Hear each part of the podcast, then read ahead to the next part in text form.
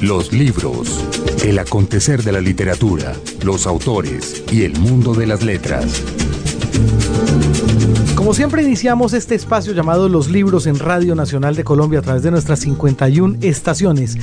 Hoy con James González y también con la colaboración de Jorge Gutiérrez el Mono y Margarita Valencia que como siempre al frente ah, mío. Aquí está, claro. Empezamos, empezamos. rotación. Sí, hubo rotación, pero delicioso porque aquí también podemos saludar al mono que hace rato no lo saludábamos. Hombre, sí, mono, cordial saludo a esta hora de la mañana o de la noche, dependiendo si nos está escuchando en nuestro horario original o en nuestro horario de repetición. De repetición a las 10 de la noche. Bueno, Margarita, hoy con una invitada que tiene que ver con la academia, pero que también eh, ha hecho unos pinos muy importantes en la literatura infantil y juvenil y que cada vez, siento yo, según lo que nos contó, se está desmarcando de la academia para concentrarse en su trabajo en la ficción. Tiene que ver con la academia y no, tiene que ver, tiene que ver con es forma parte de la, de la academia y sin embargo no es una persona eh, completamente, digamos, seria e inconmovible en sus ah, opiniones.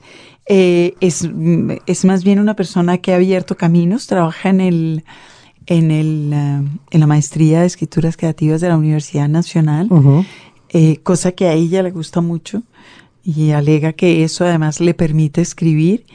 Tiene además otras cosas muy interesantes que contar sobre su experiencia como madre eh, que educa a sus hijos en casa. Mm, sí, eso es una cosa que nos causó mucha curiosidad y por la cual le vamos a preguntar en esta entrevista a nuestra invitada, la docente y escritora Alejandra Jaramillo.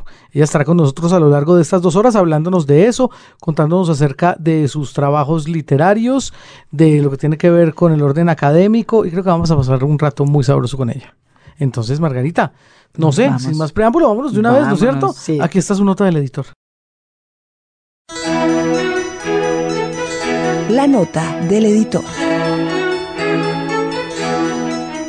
Crece la oferta de programas de escritura creativa en talleres y centros educativos para espanto de los pocos que todavía creen tener un privilegio sobre el lápiz y el papel. Los demás nos entusiasmamos porque todos tenemos historias que contar, ideas que queremos expresar con claridad o una carta de amor pendiente. Y aunque no tengamos nada que contar, ni un afán especial por compartir experiencias, los programas de escritura creativa se han convertido en el refugio de los lectores, que huyen despavoridos de las facultades de literatura. El estudio de la literatura fue durante años y años el hábitat natural de los amantes de la poesía, de la novela, del cuento. Por la carrera de letras pasaron Julio Cortázar, Alice Munro, Humberto Eco, Haruki Murakami y muchos otros empeñados en vivir de la escritura. Pasaron también gran parte de los maestros de literatura que después se ocuparon de despertar el entusiasmo entre sus estudiantes. Pero en las últimas décadas las escuelas de letras fueron lentamente invadidas por la teoría que hoy ocupa gran parte de los currículos. En la Universidad Nacional de Colombia, por ejemplo, dos terceras partes de los cursos están dedicados a las teorías literarias y a las corrientes críticas. En la Universidad de Buenos Aires, los estudiantes del ciclo básico común deben cursar Introducción al conocimiento de la sociedad y el Estado, Introducción al pensamiento científico, Sociología, Economía, Filosofía y Semiología. No queda mucho tiempo para los siete tomos de En Busca del Tiempo Perdido, o para la trilogía Millennium, suponiendo que los prejuicios aprendidos en la primera semana de estudios les permitiera acercarse a Larson. En los programas de escritura creativa, por otro lado, los estudiantes se acercan a la tradición literaria con el único empeño de averiguar en qué consiste su genialidad y cumplen con gusto el viejo precepto de que el escritor debe ser primero que todo un gran lector, un devorador de páginas empeñado en interiorizar las voces amadas para después superarlas. Un libro, un autor. Bueno, pues tenemos hoy eh, invitada a los libros a una persona absolutamente maravillosa a la que le dimos muchas, muchas vueltas porque no estaba escrito que, que nos juntáramos en este programa, ¿verdad Alejandra? Verdad, sí, casi que no logro llegar. No, qué cosa, usted, yo, los paros, todo lo que pasaba en esta ciudad. Eso, los buses, las calles, pero la logramos. La logramos. La logramos y insistimos y la logramos y, y ya la oirán ustedes hablar y sabrán por qué tanta insistencia. Es Alejandra Jaramillo Morales, bogotana, del 71, eh, académica, conocida como académica por, digamos, muchas personas, sus estudiantes, el mundo universitario, eh, escribe textos académicos, organiza cosas en la Universidad Nacional, pero por otro lado tiene una vida como escritora también y escritora, escritora de cosas múltiples. Yo tengo aquí, y ya iremos hablando de eso de a poquitos, su último libro, que es un libro de alfaguara infantil, que se llama Martina y la carta del monje Yukio. Pero también tengo una biografía de Manuelita Sáenz que salió en la, en la colección de 100 personajes de Panamericana y un libro de cuentos de la colección El Solar de la Universidad del Valle y un libro muy sesudo y pesado y de tapa dura de la Universidad Nacional que se llama Tres ensayos para una arqueología del conocimiento en la literatura latinoamericana del siglo XX. Entonces, como verán, es una persona con muchas caras, con muchas facetas y que tiene sin duda muchas cosas que contarnos. Alejandra, bienvenida a los libros. Ay, Margarita, muchísimas gracias por invitarme. Es una alegría que finalmente haya logrado llegar hasta acá y que estemos sentadas aquí conversando. Es verdad. Bueno, ya sabemos cómo llegó aquí a los libros, pero empecemos por hablar de cómo llegó a los libros. ¿Cómo fue eso? ¿Fue en su casa? ¿Fue en su vida? Sí, esa es una historia que todos guardamos en algún lugar por allá del pasado, ¿no? Sí. Yo, Se pues, llama la historia de mi primer amor. Claro. Bueno, mi primer amor, que además fue mi primer acto un poco revoltoso, y ya le voy a contar por qué, pero mi primer amor en realidad era la relación con mi padre y la lectura que él hacía conmigo en las noches, que luego resultó en un momento en que yo decidí pedirle que leyéramos una enciclopedia completa, como si fuera una novela, y él me decía, la enciclopedia no se lee así, pero yo insistía en que sí, entonces le pusimos papelitos a todos los, a todos los tomos las- para ir avanzando cada noche en un libro distinto, y todavía hoy me encuentro los papelitos por ahí de una lectura, por supuesto, inacabada. Geni- Pero qué, bueno. ¿Qué enciclopedia era? era el mundo de los niños. Ah, que- bueno, eso sí es una enciclopedia que yo creo que marcó. eh, No, pues claro, mira, la generación mía la marcó Sí, muchísimo. Luego, luego yo me crié en una familia de, de personas de libros. Mi abuelo Armando Morales Benítez eh, en su casa tenía una gran biblioteca que sobre todo alimentaron después mis tíos ya jóvenes en la época de universidad cuando yo era niña. Y yo me crié ahí metida en esa biblioteca y ahí me dormía y ahí oía a mis tíos hablar toda la noche con los amigos. Y ahí me encontré un día un libro. A mí me encanta la luna y desde muy pequeña y me encontré un libro que tenía unas escaleras que eran como un rombo y una luna llena en el centro y a mí esto me parecía maravilloso y yo lo veía y pasaba al lado de ese libro, por suerte estaba de mi- a mi altura y lo saqué un día y resultó ser la cifra de Jorge Luis Borges y entonces bueno, me qué, lo qué llevé buen comienzo. me lo llevé al colegio, que yo estudiaba en un colegio muy abierto, muy tranquilo, que era el Juan Ramón Jiménez, pero mi profe de lectura me dijo que yo no podía leer eso, porque tenía 11 años y creo que ha sido uno de los primeros momentos en que dije, qué pena, pero me salgo de clase porque yo sí lo voy Bueno, a leer. ya, ya ser uno, ya ser uno rebelde en el Ramón, le diré, es- Eso ya es demasiado. Eso ya son ganas. Su pobre profesor de literatura ya está diciendo, no, Ale- Alejandra, aguántese un tantico. No, la no, me voy a leer la cifra.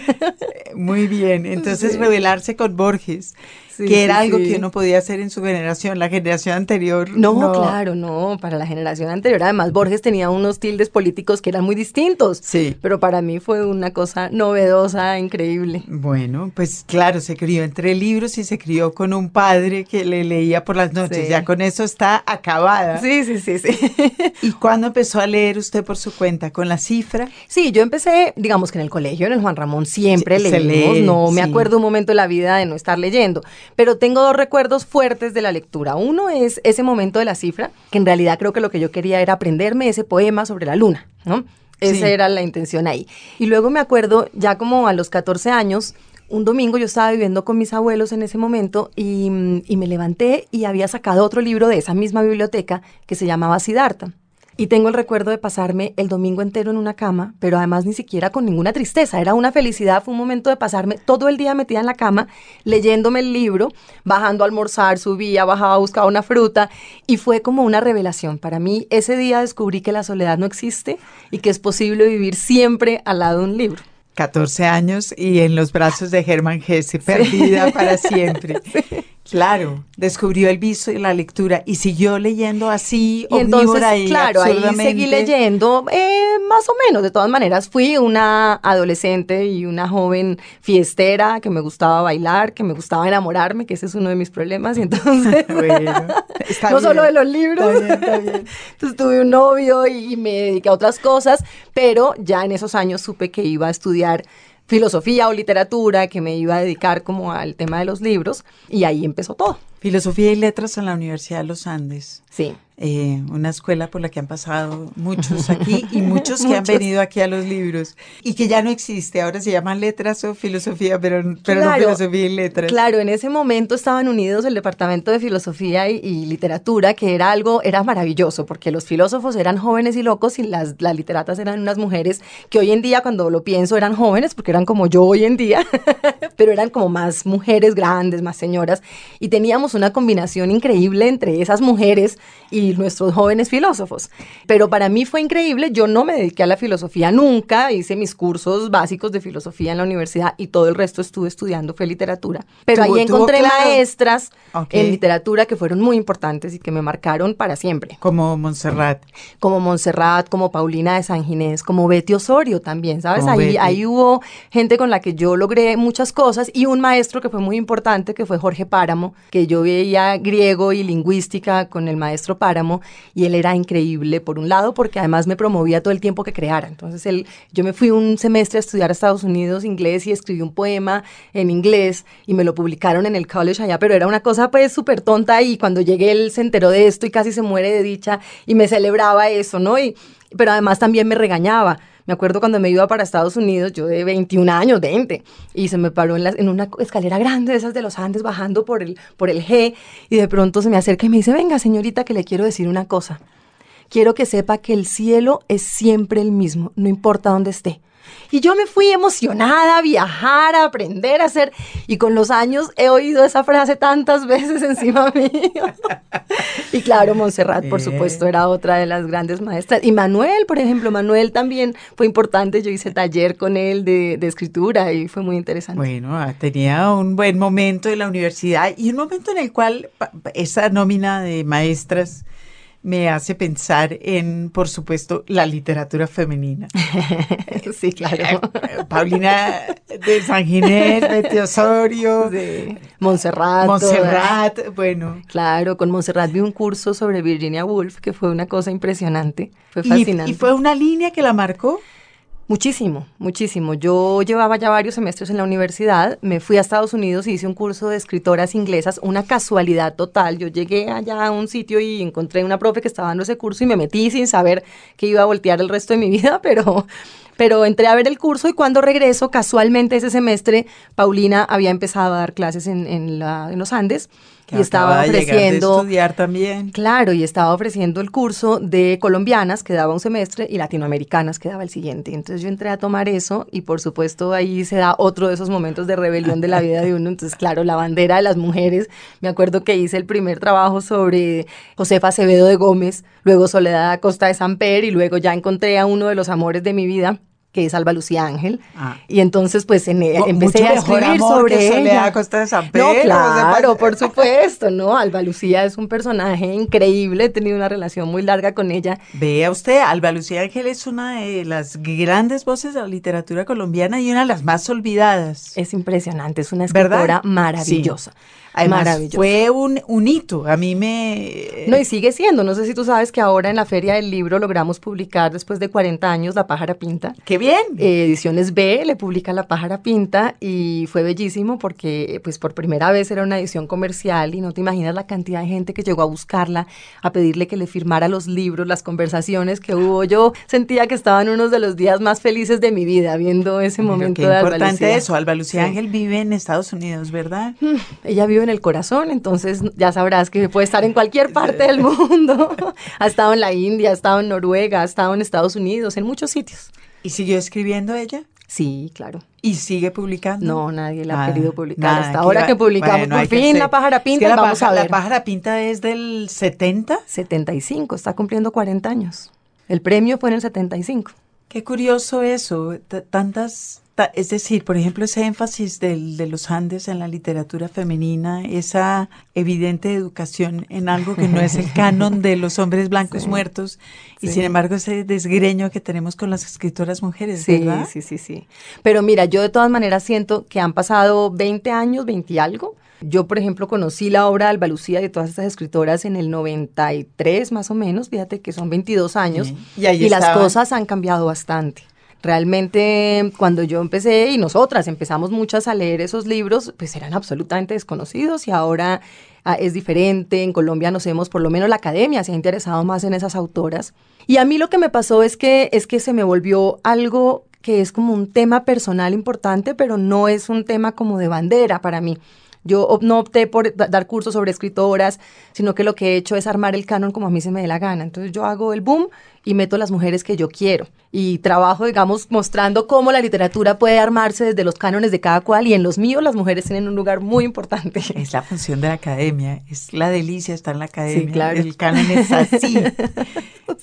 Yo digo que es así. Mi canon. ¿Qué, qué mujeres hay en su canon, por ejemplo, de, del boom? No, pues mira, en el boom para mí hay tres mujeres que siempre han estado olvidadas, que son, primero que todo, Clarice Lispector, creo que Bueno, es la sí, escritora. sí. Eh, la otra es la novela del libro de, mis primos de Cristina Peri Rossi, que también es de la misma década. Ok. Y Elena Garro, por ejemplo. Sí. Elena Poniatowska también está en esa misma década escribiendo.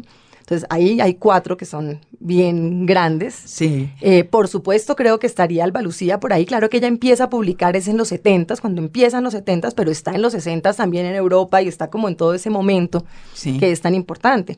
Pero de ese momento, ellas me parece que hay que, que hay que resaltarlas, además porque escriben dentro de esa lógica de la novela total, de esa novela que quiere transformarlo todo y refundarlo todo. Entonces son impresionantes, o sea, Los recuerdos del porvenir de Elena Garro es una novela que está absolutamente en conversación con esas otras grandes novelas de, de esa, de esa década. A lo mejor ya ahora se podrán leer. Bueno, el fondo ha sido cuidadoso y gentil Sí, con Elena sí, Garro, que se sí. consigue Sí, Iván. y circula muy bien. La Poniatowska es una mujer amada por todo el mundo. Sí, circula mucho más. De hecho, ahí en ese libro hay un capítulo sobre el boom con mi canon particular Con del mi canon boom. particular, con, la- con estas mujeres, que está muy bien. ¿Y de ahí Manuelita Sáenz? Bueno, ¿Hubo alguna Manuelita, relación? Manuelita, no, pues en realidad eh, Manuelita Sáenz surge en un momento en que me llaman de Panamericana cuando estaban haciendo la colección a decirme si quería hacer una, una de las biografías. Me mandan una lista. Era clarísimo para mí que yo iba a elegir una mujer, además porque siento que el reto de escribir desde la voz de un hombre es mucho más difícil y desde el mundo de un hombre estoy acercándome a llegar allá, pero, pero es una tarea más larga. Además porque yo siento que la subjetividad femenina necesita mucho, mucho, mucho contarla. Todavía estamos haciéndole muchas vueltas y dando muchos pasos para poder dar cuenta de eso. Entonces yo elegí a Manuelita Sáenz, creo que un poco porque sí. Pero con los años me doy cuenta que no era porque sí, había algo para mí muy importante en pensarme esa historia en ese momento. De hecho, tengo ahí dando vueltas una novela que no es sobre ella, sino sobre la sirvienta de Manuelita Sáenz pero mm, que la acompañó toda la vida y se muere ocho días antes cuando están con la peste. Y entonces mi- mi- lo que yo quiero escribir es como el miedo terrible de esta mujer de que la va a dejar sola a Manuelita en el final de la vida. Pero bueno, Eh, claro. no, Manuelita llega. Una historia, una historia de madres, una Sí. historia de mujeres cuidadoras. sí.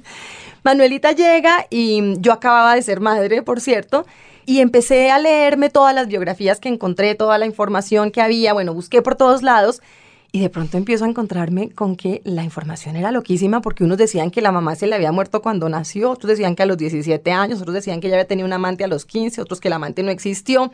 Y yo empiezo a tratar de negociar con toda esta información Y lo que decidí una noche de esas en que me despierto en la mitad de la noche y digo, ya, ahora sí sé qué es lo que tengo que hacer, fue que yo tenía que hablar con ella sobre esas dudas y sobre eso que era no poder contar una historia verdadera, pero contar las historias de la duda que me producía ella y cuáles eran las verdades que más me gustaban. Entonces, por ejemplo, cuando le hablo de lo del amante, por eso hay unas partes que están en segunda persona que son una conversación con yo ella. Yo le iba a decir eso.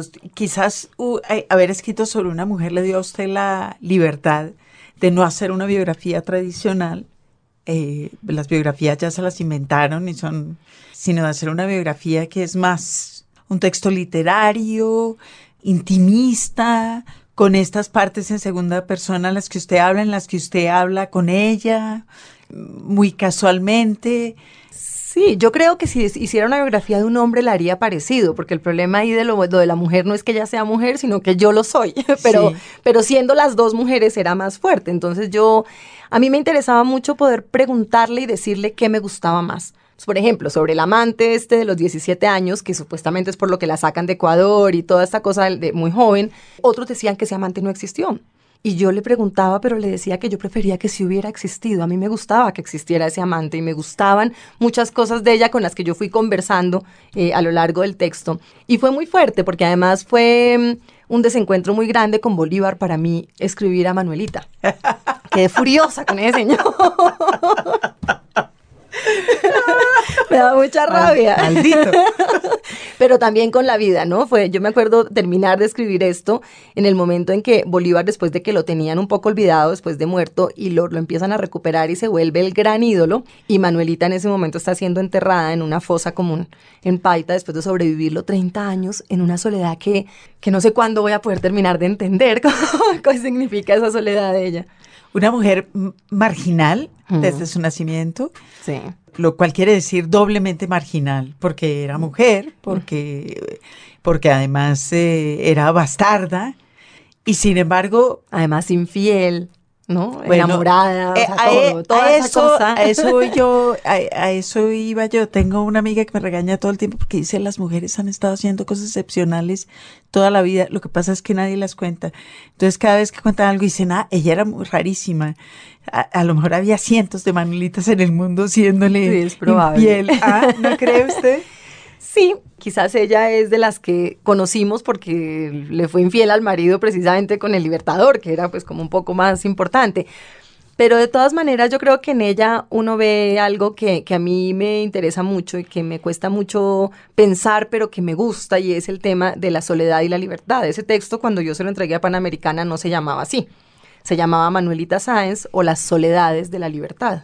Más bonito. Pero pues a ellos les pareció que era más bonito la amante de la libertad, imagínense. Claro, Pero no, porque para mí el descubrimiento era la libertad trae soledad. No hay nada que hacer. O sea, los seres que, que logran ser libres son los seres más solitarios, como Alba Lucía, por ejemplo, que tiene muchos amores, pero también es un ser muy solitario. Y eso me gustaba. Y creo que es un tema que sigue apareciendo ahí, porque, por ejemplo, es el tema de, de Martina.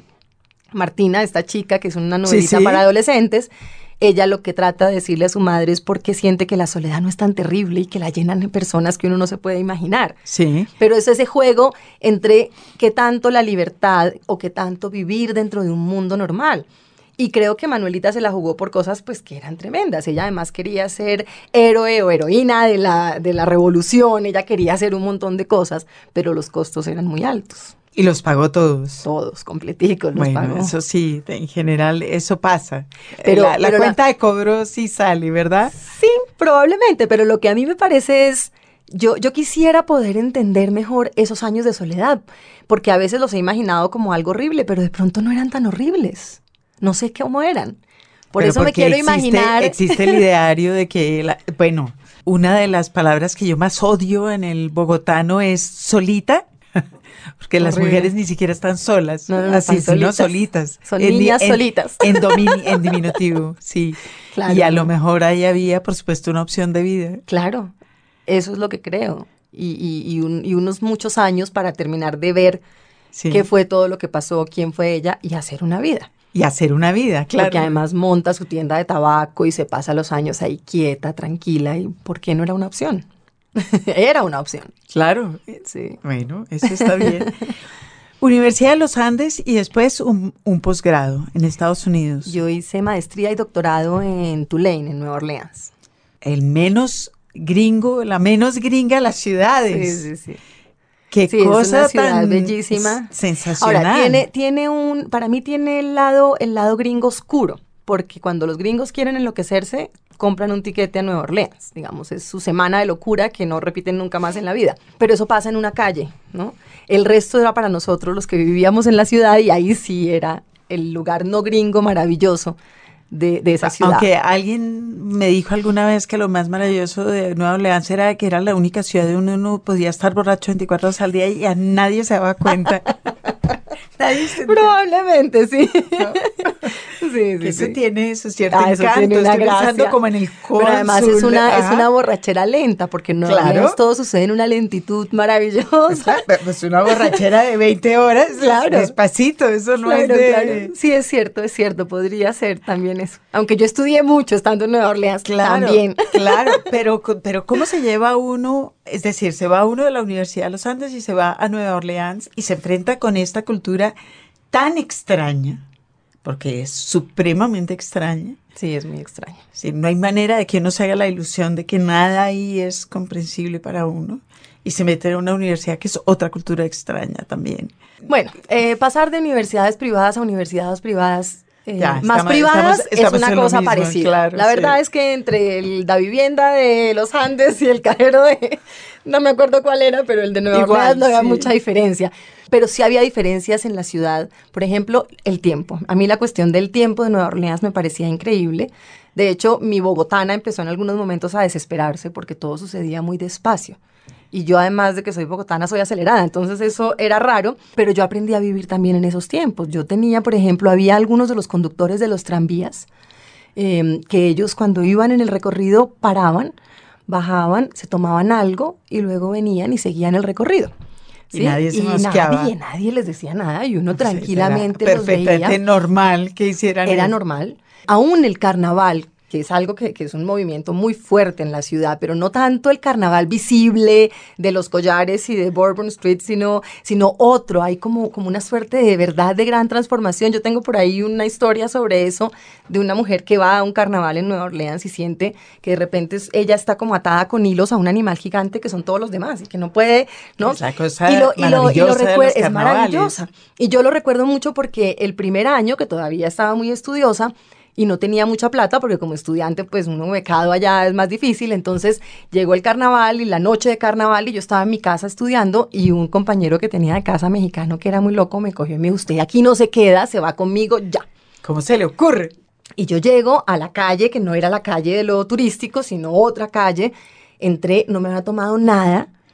Y en 15 minutos, con cinco sorbos de cerveza, me había transformado completamente. Claro. Entonces, era, era eso algo que, que era fascinante de esa ciudad y que estaba en el ambiente aún cuando no había carnaval. Como que uno sentía esa extraña libertad, pero no la libertad cosmopolita de Nueva York, sino una libertad como allá del fondo del alma, lenta, como ese río, esa cosa allá de Nueva Orleans que es, Es una libertad en grupo. La libertad de Nueva York es como la de Manuelita Sáenz. Sí. Es una libertad solo. solitaria. Sí, sí, sí, sí, es cierto. Y la música. Y la música, no, pues eso era encantador. Yo sí creo que si uno tiene que ir a Nueva Orleans, tiene que escoger Jazz Fest y no ir al carnaval.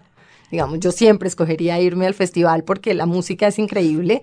Es, o sea, es Corferias mucho más grande, lleno de toda la música de jazz del mundo en una semana, que es fascinante. Pero también en la ciudad, ¿no? Por todos los lugares de la ciudad está, está esa relación con la música y uno va descubriendo como los pequeños sitios donde puede ir a oír diferentes cosas.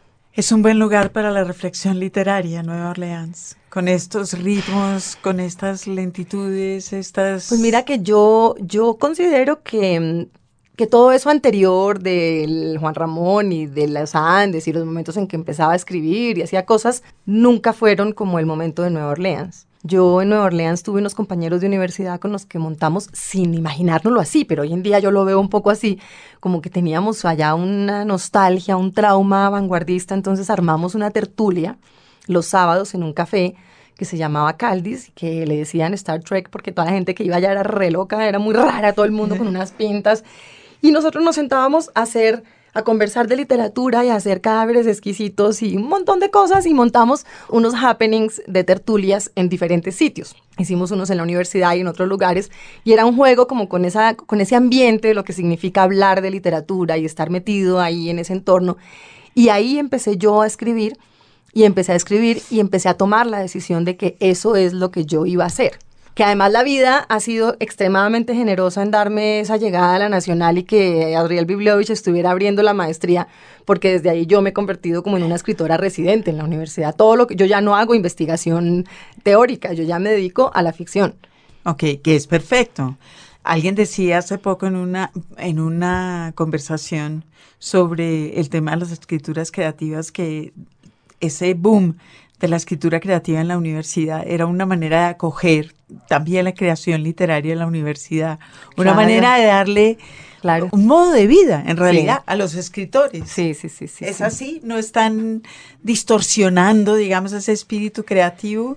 Pues mira, yo la verdad que a veces siento miedo porque no tengo idea en 20 años qué voy a pensar de lo que estoy haciendo hoy y de todo lo que ha pasado. Es probable que en unos años yo diga, uy, qué catástrofe haber llevado la escritura a la universidad creo que estamos en una época en que la academia, claro, a mí me ha parecido maravilloso porque fue la gran transformación. Tú no sabes lo que es que hace 10 años yo sentía que no, ni siquiera podía contar que yo escribía, ¿sí? Y que, y que toda la relación mía de la literatura, por un lado, y la escritura por otro, era una cosa esquizofrénica absolutamente partida en dos.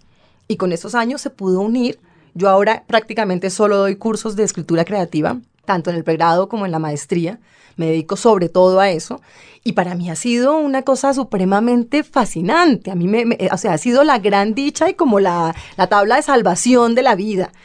Pero la cuestión es que no sé qué va a ir pasando después, porque todo proceso de profesionalización muy alto también trae sus problemas. Entonces llegaremos a unos niveles de objetivización de lo que es la escritura o no sé, pero, pero digamos que yo creo que es un cambio de paradigma importantísimo. sí, claro. Es, importantísimo. Es mejor fracasar por el exceso, sí, sobre todo en eso de la capacidad creativa, que por el defecto, que es como siempre fracasamos acá. Sí, estoy de acuerdo y creo que, que ha sido, para mí ha sido muy enriquecedor porque pues ya son casi nueve años trabajando con mucha gente, acompañando procesos de escritura de libros de cuentos, de novelas, y viendo cómo además construimos un universo en el que podemos conversar sobre el tema, donde la escritura pasa a un lugar diferente, donde es realmente algo que puede aprenderse, que tiene una tarea, que, hay un oficio realmente en torno a eso, que, que otros países, como todos los anglosajones, lo tenían reclaro y nosotros creíamos que esto era pues una cosa de estar tocado allá por quién sabe quién. Entonces, eso ha sido fascinante. Insisto, no sé en 20 años cuando volvamos a conversar qué podrá uno pensar, pero por ahora yo creo que es una ganancia que para la universidad se haya vuelto posible que sus profesores, sus estudiantes estén haciendo de la creación un campo posible dentro de la academia, creo que es fundamental para la literatura. Los libros. Radio Nacional. El Run Run Editorial. Bueno, el run run que se sale también de lo editorial, pero donde también lo editorial tiene algún peso, y es la situación que se está viviendo en este momento en Grecia, claro, porque las situaciones políticas y económicas afectan todos los rubros también. Afectan todos los rubros y ya nos encontramos una manera de hablar de libros y también hablar de Grecia. Pero bueno, claro, uno habla de Grecia e instantáneamente ah, piensa en libros, aunque en libros de otra época y en creaciones de otra época. Sí, de todas maneras, siempre se vuelve a los clásicos de la economía, por ejemplo. Paul Krugman por ahí tiene algo que decir. Y lo mismo ya, ya por ahí buscaron a, Piketty, el hombre el que... Bestseller, eh, el bestseller de la economía. Eh, del siglo XXI, que es Piketty, dio una entrevista para el periódico alemán Zeit, una entrevista feroz que recomendamos a todos los oyentes. La entrevista se, tradujo al inglés y se consigue, se puede leer en Quartz, también Q-U-A-R-T-Z en inglés, en la red. Y entre otras cosas dice lo siguiente, tenemos que convocar una conferencia sobre para hablar de todas las deudas europeas, justo como se hizo después de la Segunda Guerra Mundial. Hay que reestructurar la deuda no solo en Grecia, sino en varios países europeos. Esto es inevitable. Y en este momento ya hemos perdido seis meses en las negociaciones completamente opacas que ha habido con, con Atenas. La idea del Eurogrupo de que Grecia va a lograr la estabilidad económica necesaria para pagar sus deudas dentro de los próximos 30 o 40 años sigue circulando, pero es completamente ridículo. Esto nunca va a pasar. Y sin embargo seguimos poniendo, posponiendo el debate tan necesario usted. Oiga, ya eh, hablando de candilejas y de run run, se habla de la visita de Tomás Piketty a Colombia el año entrante, en enero. Como que parece que en el Hey Festival o en coincidencia con el mismo va a estar por aquí el hombre. Va a estar bueno. Pues no, lo podremos entrevistar, pero iremos a, mirarlo y a, hacerle venias. Seguro que Porque nos gusta Piketty, es un hombre inteligente. Totalmente. Que además dice una cosa que a mí también me pareció pues terrible. Aquellos que quieren sacar a Grecia de la zona del euro hoy van a terminar en el basurero de la historia. Yo espero que esta frase la recuerden quienes están empeñados a sacar a Grecia de la eurozona. Bueno, está diciendo que Alemania nunca pagó su deuda externa, que no debería ponerse en el papel en que está ahorita.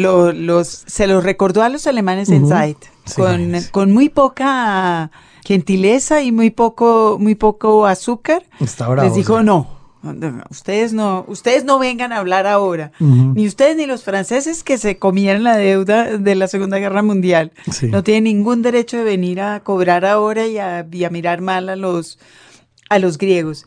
Krugman también se pronunció en ese sentido, en la columna del 5 de julio de hace, bueno, Krugman ha escrito mucho, pero esto también, Toda también es... biblioteca que tenga especialización en economía, siempre hay un libro de Paul Krugman. Pues Krugman ha sido muy feroz también con esta campaña en contra de Grecia y escribió lo siguiente en la columna del, del 5 de julio. Esta campaña de matoneo, así la, así la califica la pretensión de aterrorizar a los griegos, cortándole la financiación a los bancos y amenazando con el caos general, todo con el único propósito de sacar al gobierno, de, eh, sacar al gobierno de turno. Fue un momento vergonzoso en Europa que alega que cree en sus principios democráticos hubiera sentado un precedente terrible si la campaña hubiera tenido éxito, aunque los eh, deudores tuvieran una cierta razón en sus, en sus eh, exigencias. Aunque no la tienen, sigue diciendo, pero bueno, lo remitimos a Krugman, a la columna que también está combativa. Es un tema, hay que estar enterado, no podemos, no podemos ignorarlo. Está pasando otro tanto en, en Puerto Rico, en fin, hay que estar. Y para eso son los libros. Es verdad. los libros. Radio Nacional. Un libro, un autor. Continuamos en esta entrevista que Margarita Valencia hace a Alejandra Jaramillo, docente y escritora. Ese encuentro de algo que usted tenía separado entre la literatura y la escritura, eh, que, es, que es también algo que, quizás muchos oyentes encontrarán extraño, porque existe lo mismo que existe el lugar común de la inspiración y el lugar, eh, existe la idea de que los escritores y la lectura y la literatura van juntos y, y por supuesto eso no es verdad, sino tal vez eh, ahora en las en las escuelas de escritura creativa o cómo ve usted yo, eso? Yo lo que lo que me acuerdo cuando empecé a estudiar literatura es que siempre a uno le decían y entre todos nos decíamos que la mejor manera de no volverse escritor o escritora era precisamente estudiar literatura, porque a uno lo iban a castrar. Era la idea que había en ese momento, ¿no? Como que la relación del afecto por la palabra se rompe si uno sabe más sobre la palabra. Em, bueno, y porque las escuelas de literatura en los últimos 50 años han padecido una marcha feroz, inevitable hacia la pared de la teoría, dejando de lado la palabra. Por eso es que te digo que a mí me da tanto miedo el tema de la profesionalización. Hay que tener en cuenta que en Colombia estos departamentos tienen menos de esos 50 años de los que tú hablas. La Nacional acaba de cumplir 30 años el Departamento de Literatura. En los Andes no sé exactamente cuánto tiempo lleva, pero no es tanto tiempo. Em, y claro, la necesidad de, justificar lo profesional en los estudios literarios fue llevando a, eso que te digo. 50 años. ¿Sí tiene 50? Sí. Yo pensaría que un poquito menos, pero bueno, estamos por ahí. Cuentas alegres, pero, pero, sí. Bueno, pero y, y, realmente eso no es mucho tiempo, ¿no? No. Pero sí se dedicaron a demostrar que tenían que tener una forma de profesionalización. Sí. Y, lo fueron llevando a un lugar de distancia muy grande con lo que sería ese afecto con la, con la escritura. Ahora, ¿qué era lo más castrante? que uno entraba y lo que le decían era, si usted quiere escribir, aquí no lo puede hacer. Pero además no lo puede hacer porque es que ya existe Proust, ya existe Joyce. Usted es un pobre bobo, o sea, usted es una tonta que se le ocurre que va a escribir. Y claro, era terrorífico era terrorífico. Yo me acuerdo que todos queríamos escribir, pero mantenerse en esa opción era terrorífico porque uno cómo podía decir eso. Y para mí fue horrible cuando además entrar los Andes era ser de entrada escritor clandestino. No, pues, entrar en pero no solo en los Andes, en la Javeriana, en la Nacional, en todas. Durante mucho tiempo así fue. Y entonces, para mí cuando empecé a trabajar en la Nacional, que sale lo, de la maestría y también empezó a trabajar con la maestría en la nacional, pero estar en un departamento de literatura era muy duro porque yo tenía mucho miedo de esa mirada.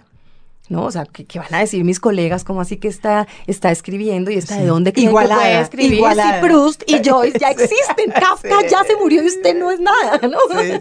Pero pero además porque es una relación con qué son los escritores, que a mí me ha parecido increíble estos años, porque los estudiantes en la medida en que nos hemos ido acercando más a los escritores, a mirar el texto desde la relación de una persona común y corriente, pensando cómo contar algo, han descubierto que no son esos grandes seres, no son Proust y Joyce y Kafka, ¿sí? O que ellos, Proust y Joyce y Kafka, en realidad eran unos sujetos que intentaban construir algo con la palabra y tenían una intuición y una capacidad tremenda. ¿No? Pero que había era un, juego y un manejarse y, acercarse a la palabra y jugar con la lengua y con la construcción y con el cómo contar. Entonces, para mí, lo que fue pasando en estos años es que creo que se transforma la relación de cómo mirar la literatura. Creo que no hay que quedarse tanto en lo teórico, pero para mí. En la distancia teórica de adoración. Hay que, no, pero, pero, y hay que mirar también desde dónde se escribe, quiénes son los autores. Por supuesto, yo en los años 80, 90 fui postestructuralista y creía que el autor había que matarlo y todo eso, pero pues después nací yo para mí misma, entonces ya no había nada que hacer, y Alba Lucía y los autores. Entonces volví a creer en los autores. Y eso ha sido Además vivimos en un mundo que, en el que comercialmente la actividad editorial eh, también descubrió a los autores. También los autores, no, más que los libros casi a veces, los autores son una parte fundamental de, la actividad editorial. Sí, es un giro. Y, eso se ha movido tremendamente, ¿verdad? Mucho, mucho. Pero entonces, fíjate que eso que era tan castrante supuestamente, yo lo he vivido como un gusto increíble. O sea, sentir que a mí en los estudios literarios y todo lo que he hecho durante los 25 años que llevo en esto, Em, me ha permitido cada vez ver más allá en un libro. O sea, que yo cada vez abro un libro y me doy cuenta de más cosas, y no solamente por pasión, o por eso que la gente creía que era la pasión del libro, que era lo que se me iba a acabar si estudiaba literatura. Al contrario, yo siento que se aumenta.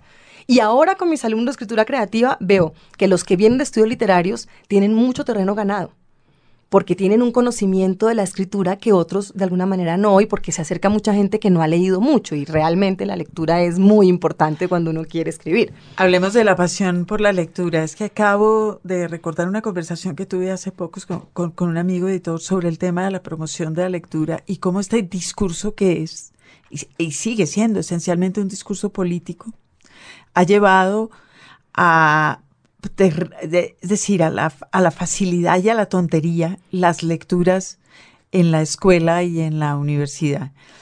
Lugar común de hoy. Es horrible que lo obliguen a uno a, leer en el colegio. Y dice, bueno, ¿y si no lo obligan a leer en el colegio, en dónde? Pero esta lectura obligatoria del colegio va acompañada de cosas, ay, hay que darle a los niños cosas que les gusten y no cosas que les resulten difíciles. ¿Cómo, ¿Cómo ve eso usted ahora? Esa pasión, esa promoción. Ay, Dios, es que es difícil porque yo creo que, que, mm, que, hicimos un gesto que ya lleva bastantes décadas de pensar que la literatura no era necesaria, ¿no? Digamos que nosotros somos herederos de un par de siglos donde la literatura dejó de ser necesaria y se volvió un artefacto de lo estético, del gusto. Y de, yo, de lo bonito. De bonito. Y resulta que la literatura es esencial. ¿No? Es, o sea, yo sí creo que todas las expresiones del arte son esenciales a cada cultura y si no, si una cultura no se cuenta y no se mira en el espejo de, lo, de cómo se cuenta, de las múltiples caras que se pone a sí misma, pues no puede entender nada. Eh, entonces, yo creo que lo más importante es un poco voltear ese discurso y mostrar que eso es muy importante. Pero entonces, ¿cómo le muestro yo a un chico o una chica que eso es importante? Pues dejándolo que escriba, dándole la posibilidad de que también él cuente, porque ahí sí, y eso lo hablo mucho con mis alumnos, creo que la lengua, no es una propiedad de los literatos ni de los escritores, es una propiedad de todas las personas. Que luego hay unos que se dedican a escribir, sí, y que son pocos, sí, porque la verdad que la tarea de escribir es muy ardua, es intensa y es de una obstinación muy grande que no mucha gente sostiene obstinación y disciplina, porque creo que tiene muchísimo de disciplina. Yo lo veo entre mis alumnos de escritura creativa, la gran mayoría terminan un libro en su maestría, salen y casi que no vuelven a escribir porque lograron ese libro, pero después su vida cotidiana les los envuelve de tal manera que no encuentran el momento. Pero hay unos que no pueden dejar de hacerlo y que se mantienen y se mantienen y siguen escribiendo porque pues en ellos está esa semilla que hace que eso no vaya a parar y esos son los que probablemente se dedicarán a la literatura. Que es una semilla mejor cultivada porque ya pasó por la universidad, es decir, no solo el impulso de la escritura. Claro, porque ganaron un terreno importante y es pasarse dos años conversando sobre los temas de la escritura, que un escritor como cualquiera de nosotros se pasó años tratando de entender solo. ¿Sí? Ahí hay unos momentos de conversación muy importantes y yo creo que, ese es como el germen que realmente produce ese, ese estudio. Pero ahí lo otro y lo que realmente sucede en una maestría de escrituras creativas es que la gente aprende a leer diferente. Y eso es lo que yo creo que serviría si uno piensa en promoción de lectura en todas las edades, en todos los lugares. Y es transformar esa lectura. ¿Y cómo se transforma cuando yo miro que lo importante de un libro no es qué cuenta, sino cómo cuenta?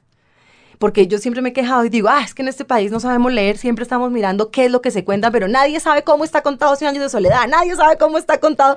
Y a mis alumnos siempre les pregunto, bueno, este libro, ¿qué es? ¿Cómo está contado? Y siempre es como, y uno va descubriendo que eso es lo más importante para un escritor que sepan de qué escribió es lo menos importante. Cuando la gente descubre cómo es que uno se inventó ese artefacto es fascinante. Y entonces eso es lo que pasa en esas maestrías. El hecho de tener que contar, descubrir que, contar la literatura no es simplemente contar una historia, sino que hay mucho más allá. O sea, hay que construir una atención, hay que saber cómo de cualquier anécdota hay que darle tantas vueltas hasta realmente llevarla a qué es un cuento, cómo se haría ese cuento, es transformar la manera de leer. Y son personas, y yo me encuentro montones de alumnos y alumnas de la maestría y de la central y de todos los lados que están estudiando esto, que ahora resulta que se la pasan es leyendo literatura y literatura porque descubrieron una magia que antes no, no, tenían. No veían. Y era darse cuenta que ahí hay un cómo, que hay una acción muy fuerte de alguien que descubrió que cualquier tema le sirve para encontrar un cómo fascinante que transforme las cosas. Vamos ahora a, a trabajar un poquito más ese tema de la, de la lectura en la escuela y usted que está escribiendo libros para niños, pero antes quería pedirle que nos leyera algo suyo. ¿Qué nos trajo? Es que resulta que a mí me han publicado mis libros, mis dos novelas y los dos libros de cuentos, eh, dos en Argentina, una editorial que se llama El fin de la noche. Sí. Eh, la primera novela, una editorial muy pequeña acá, que se hizo además con ayuda de un montón de gente amiga. Y, este en la Universidad del Valle, pero los libros no existen. O sea, ya en ningún lugar hay libros de ninguno de esos cuatro.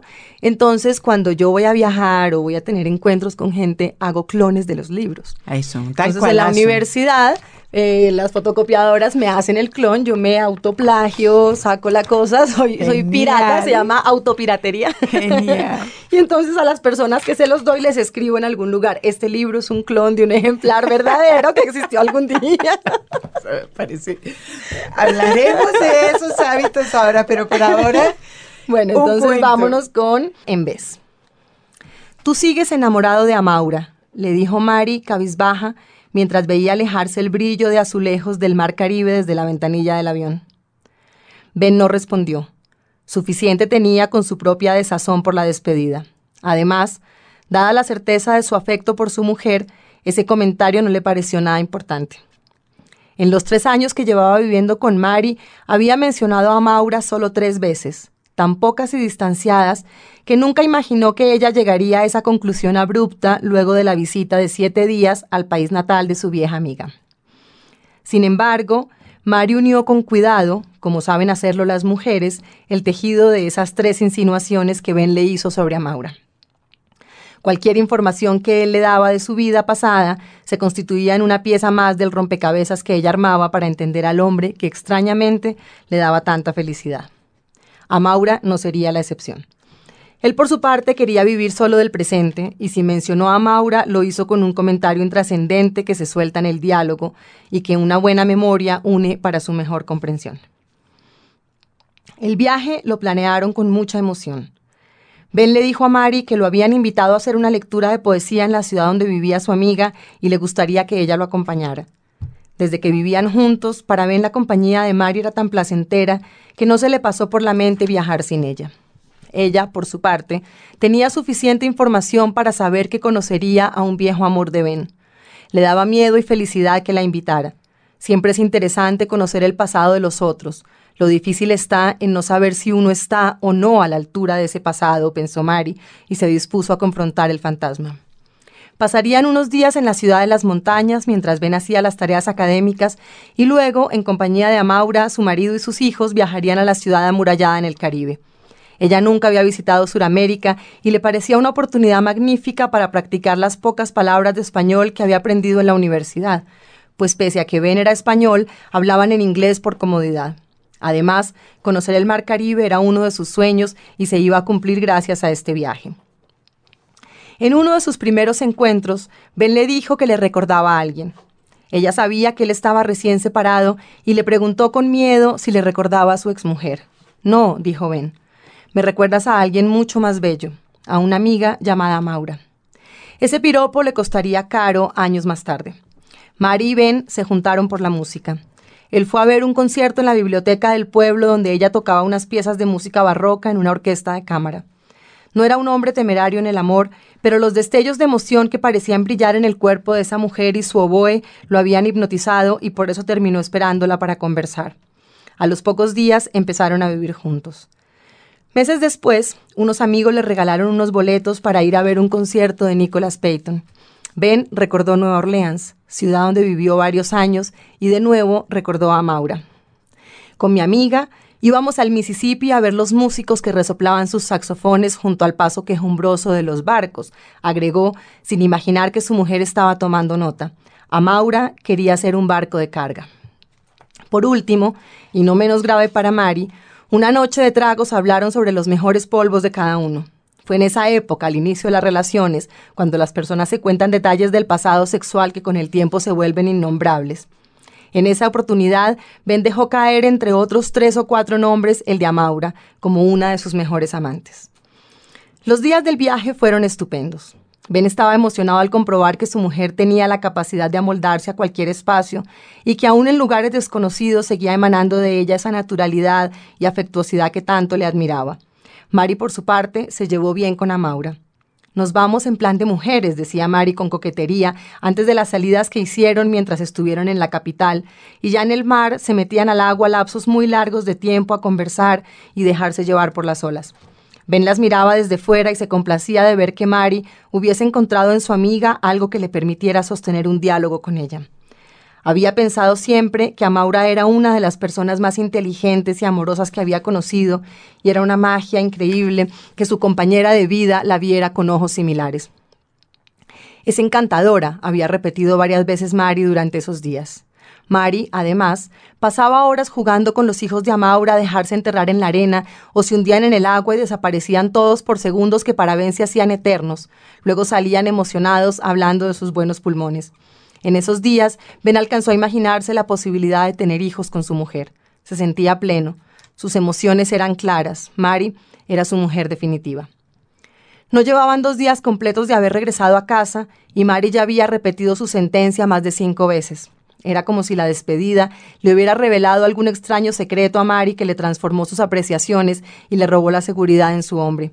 Tú sigues enamorado de Amaura, decía, mientras iba sacando la ropa de las valijas, o mientras batía los huevos del primer desayuno al regresar, o mientras ponía algún disco para alimentar las tareas de limpieza en que se había sumido en esas primeras horas. Ben bajaba la cabeza, confiaba en que la fuerza de la cotidianidad le haría olvidar esa idea. Ella por su parte esperaba una respuesta, la misma que Ben creía inoficiosa, no porque estuviese seguro de no estar enamorado de Amaura, en realidad lo estaba a su manera, sino porque ese afecto no cambiaba en nada la fascinación y el amor que sentía por Mari. Para Ben, el amor, más que una fuerza descomunal que mueve el mundo, es un juego de coincidencias. Con Amaura las coincidencias nunca fueron suficientes. Con Mari se habían dado todas juntas.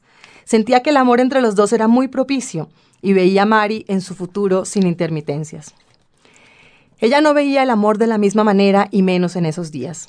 Repasaba obsesivamente los momentos en que Amaura y Ben caminaban juntos adelante del grupo y hacía un esfuerzo por recordar en qué instante estuvieron solos. Repasaba una y otra vez las imágenes de la despedida. Los ojos llorosos de Amaura, el quicio de una puerta donde por casualidad ellos se despidieron ocultos de los demás, el sonido seco de un beso en que seguro se rozaron dos bocas. Meses después, Ben fue a ver a Mari en un concierto. La miraba fijo, como si en ese escenario solo existieran Mari y su oboe. Ben empezó a sentirse extenso dentro de la diminuta silla con brazos de madera como garras, y le pareció que el sonido del oboe que su mujer estaba interpretando podía volverse un gran huracán que arrastraría solo con él. Hacía varias semanas, desde que estaba ensayando para este concierto, las dudas de ella habían desaparecido. Ben la miraba apasionado, con una emoción llena de calma como si por fin hubiese encontrado ese lugar del amor tan anhelado por él, donde la paz se une al vacío. Está hermosa, pensó, y le complacía saber que Mari guardaba secretos que eran una promesa de vitalidad para él. Sabía que estaba hecho para sus olores, que su mano tenía un arco perfecto para posarse sobre sus nalgas siempre frías. La esperó a la salida, como la primera vez, y le entregó, cuando salió airosa y sonriente, una dalia que había pintado en el envés de la boleta para entrar al concierto. Ella lo abrazó con algarabía y decidieron celebrar en un restaurante peruano que habían inaugurado hacía poco en esa pequeña ciudad de los Apalaches donde vivían. ¿Te gustó el concierto? Me encantaste tú. Y el concierto también. Sabía que te gustaría. ¿Te diste cuenta? Tocamos la música que Amaura oía en las mañanas. Ben guardó silencio. No quería mostrar su súbita desilusión. Te espero almorzar en casa, le dijo su mujer en una llamada un tanto inesperada que le hizo al trabajo para pasar tiempo juntos al final de las tardes, habían resistido hacía mucho rato de almorzar en casa. Ben llegó con una mezcla de emoción y ansiedad. Finalmente cualquier cambio en la rutina nos hace sentir vivos, pensó, como si hubiese unas señales de humo que le trataran de mostrar algo que él no quería ver. Recorrió toda la casa llamando a Mari. Ella no respondía. Se tranquilizó cuando sintió el agua corriendo en la regadera. Entró al baño y asomándose por la puerta de la ducha le dio un beso largo a su mujer, que lo dejó mojado y con las gafas empañadas. Se rieron de la imagen de desamparo que se dibujó en su cara. Salgo pronto, le dijo Mari. Ven, deshizo los pasos y súbitamente sintió que había un cambio en el espacio, como si Mario hubiese redecorado la casa y él llegara solo el día final. En efecto, segundos después descubrió que todos los cuadros que le pertenecían a él, así como las esculturas que había traído de Madrid, habían desaparecido. ¿Qué estaba sucediendo? porque María había sacado sus cosas de la casa. Ella lo llamó desde la habitación y la voz sonó tan seductora y armoniosa que él por unos minutos olvidó lo que pasaba. Subió e hicieron el amor con la fuerza de sus mejores momentos. Luego bajaron a almorzar, conversaron un poco de todo, el concierto que tenía Mari el siguiente sábado en Chicago, el próximo viaje que harían a Madrid, una discusión que Ben había tenido con el director del departamento en la universidad, hasta que llegaron al tema que ya Ben no podía evitar. Mari ¿Por qué no veo ninguno de mis cuadros, ni las esculturas de papel que hicimos con Gabriel? Mario guardó silencio, bajó la cabeza, tomó su copa de vino y terminó su contenido de un solo sorbo. Ben la miraba con atención y mucha paciencia. La vio llevar la mano a la boca como si fuera a toser, aunque solo se aclaró la voz. Los ojos de Amaura me tenían cansada. Me miraban en todos tus objetos. ¿Es ella o yo? Por primera vez Ben se dejó llevar por la molestia. Le dijo que no estaba enamorado de Amaura y que era una locura todo esto que ella había hecho. Mari lagrimeó y no habló ni una palabra más. La tarde pasó entre un silencio cortante y se acostaron a dormir sin decirse siquiera hasta mañana. Ya en la cama, mientras dormitaba, Ben tuvo la visión completa de esos meses. Mari le había ido cambiando día a día sus objetos y él ni se había dado cuenta. Nunca habría imaginado que todos esos objetos nuevos que iban apareciendo a su paso eran parte de un plan de limpieza para erradicar a Maura de un espacio donde ella no existía. Cambió todos sus objetos del baño, también su ropa, por eso no había encontrado el pullover que le regaló su madre antes de viajar a Estados Unidos. Le fue sacando los libros con la disculpa de que ya no había espacio para más. Desechó todos los utensilios de cocina, los que conservaba de cuando estaba separado, y terminó la limpieza con los cuadros y los adornos. Le pareció que el almuerzo del día anterior era la celebración de su tarea terminada. Borrado entre una casa ahora prestada, pensó. Esa noche no logró dormir. Sin embargo, y pese al cansancio, en la mañana decidió salir a trotar. Necesitaba clarificar su mente. Se sentía abrumado, como si tuviera la cabeza metida en una bola de cristal. De regreso a casa no vio el carro de Mari. De todas maneras entró con cautela y cuando confirmó que ella no estaba, fue a la cocina. Se sirvió un bourbon y lo bebió como si fuera el vaso de agua que usualmente se tomaba al regresar de su ejercicio matutino. Subió al cuarto, se tiró en la cama, se dejó llevar por un sollozo que lo arqueaba entero. Entonces empacó una maleta con una velocidad parecida al azar. Salió y echó a andar. Los libros. Radio Nacional.